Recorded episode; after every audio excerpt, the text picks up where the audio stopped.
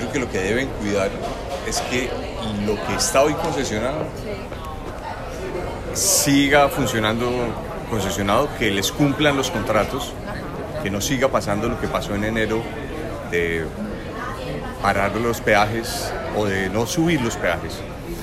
Entonces eh, yo creo que hay que cumplir los contratos y completar las obras claves eh, como la billeta, bueno, las obras que completan el, eh, la, las concesiones que están eh, habilitadas.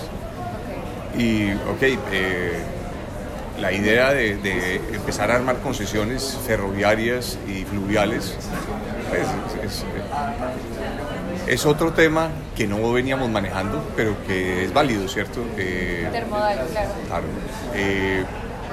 entonces, seguramente hay trabajo por hacer, todo. Lo que pasa es que no es tan simple lo de decir intermodal y que empiece a funcionar de un día para otro. De hecho, eh, en un país como Colombia, la parte ferroviaria es muy, muy difícil.